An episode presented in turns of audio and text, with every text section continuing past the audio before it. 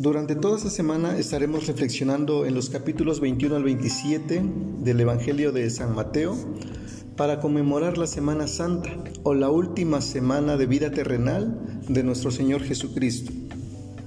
Pues bien, iniciemos con el capítulo 21 de los versículos 1 al 11, conocido comúnmente como la entrada triunfal. Y dice de esta manera, cuando se acercaban a Jerusalén y llegaron a Betfagé, al monte de los olivos, Jesús envió a dos discípulos con este encargo.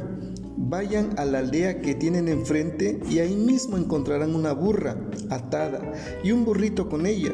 Desátenlos y tráiganmelos. Si alguien les dice algo, respóndanle que el Señor los necesita, pero que ya los devolverá. Esto sucedió para que se cumpliera lo dicho por el profeta. Digan a la hija de Sión, mira, tu rey viene a ti, humilde y montado en un burro, en un burrito, cría de una bestia de carga. Los discípulos fueron e hicieron como les había mandado Jesús. Llevaron la burra y el burrito y pusieron encima sus mantos sobre los cuales se sentó Jesús. Había mucha gente que tendía sus mantos sobre el camino, otros cortaban ramas de los árboles y los esparcían en el camino. Tanto la gente que iba adelante como la que iba detrás gritaba, Osana al Hijo de David. Bendito el que viene en el nombre del Señor. Osan en las alturas. Cuando Jesús entró en Jerusalén, toda la ciudad se conmovió. ¿Quién es este? preguntaban. Este es el profeta Jesús de Nazaret de Galilea, contestaba la gente. Ok, pues algo de lo que me llama la atención es que Jesús antes de entrar a Jerusalén, primero envía a dos discípulos a determinado lugar a buscar una burra que tiene una cría. Lo que llama la atención es la omnisciencia de Jesús. Él sabía perfectamente que en determinado lugar estaba una burra con su burrito. Lo sabía, lo sabía todo. Lo, lo, segundo que llama la atención es la obediencia de los discípulos. Bien pudieron haber cuestionado, ¿y si no está la burra? O si solo está la burra, ¿qué tal si... Bueno, la cuestión es que ellos no cuestionaron, simplemente obedecieron la voz de Jesús, fueron y regresaron con la burra y su cría.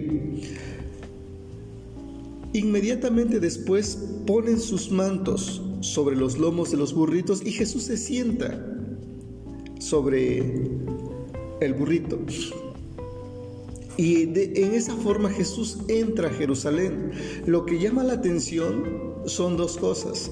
Uno, que la gente que acompañaba a Jesús lo reconoce como el Mesías, lo reconoce como el Salvador. Por eso, primeramente tienden sus mantos en el camino y cortan ramas de los árboles para tenderlos en el camino como una alfombra para reconocer que Jesús es el Rey, porque era lo que hacían anteriormente para reconocer a una persona que era digna de, respeto, de admiración, de alabanza lo hacen con Jesús, reconociendo, vuelvo a repetir, que Él es el Rey de Gloria que viene a salvar a su pueblo. De hecho, en Mateo capítulo 21, versículo 21 dice, y le pondrán por nombre Jesús porque Él salvará a su pueblo de sus pecados. Y este es ese Salvador que viene a salvar a su pueblo de sus pecados.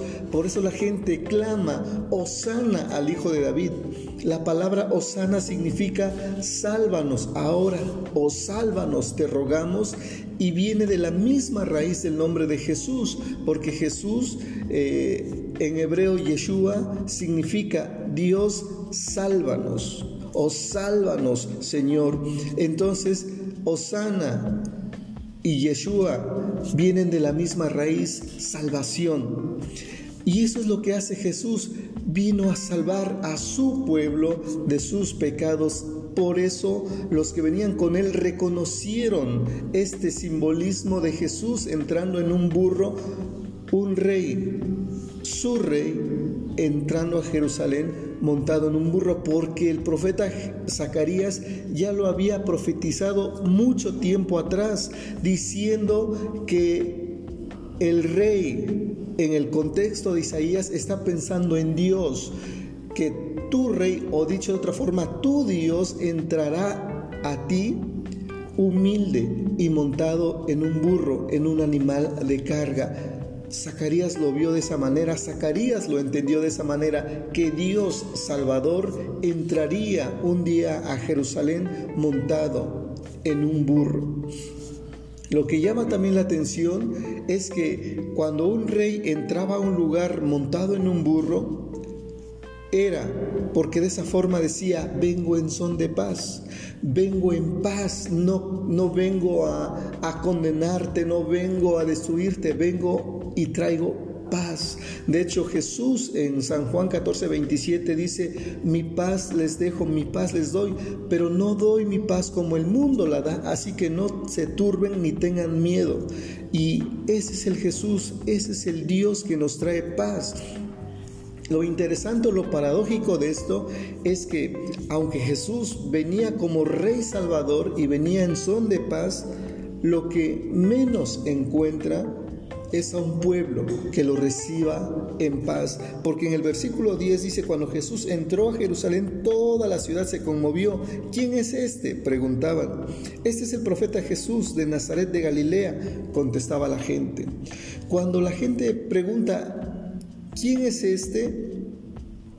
No está preguntando para conocer, para saber. Lo que está diciendo o, lo, o lo, cómo están hablando es de una forma despectiva. ¿Y este qué? ¿Y este quién es? ¿Por qué tendría que recibirlo? ¿Por qué tendría que aceptarlo? ¿Por qué tendría que recibirlo como rey, como salvador? ¿Por qué? Hay un grupo que lo hace y entiende que Jesús es el Mesías, que es el único Salvador. Por, ese, por eso ese clamor de sálvanos ahora, Osana, sálvanos, te rogamos. Lo entendieron de esa manera, entendieron que era el único Salvador, lo entendieron como el rey que venía a traerles paz, ese rey que venía humildemente y lo recibieron de esa manera. Pero está el otro sector de la población que dice, ¿y este qué? ¿Y este quién es? La pregunta sería, Jesús viene, viene también a nuestras vidas, viene también y quiere entrar a tu vida, pero ¿cómo lo recibes? Lo recibes reconociendo que Él es el único Salvador y clamas a Él, Osana, sálvanos, te rogamos. Lo reconoces como ese Rey que viene en son de paz a tu vida, que viene a traer paz a tu vida. Y lo recibes así, o lo recibes diciendo, ¿y este qué? ¿Y este quién es? ¿Por qué tendría que recibir? La decisión es tuya, pero de que Jesús viene nuevamente y quiere llegar a tu corazón, eso es un hecho.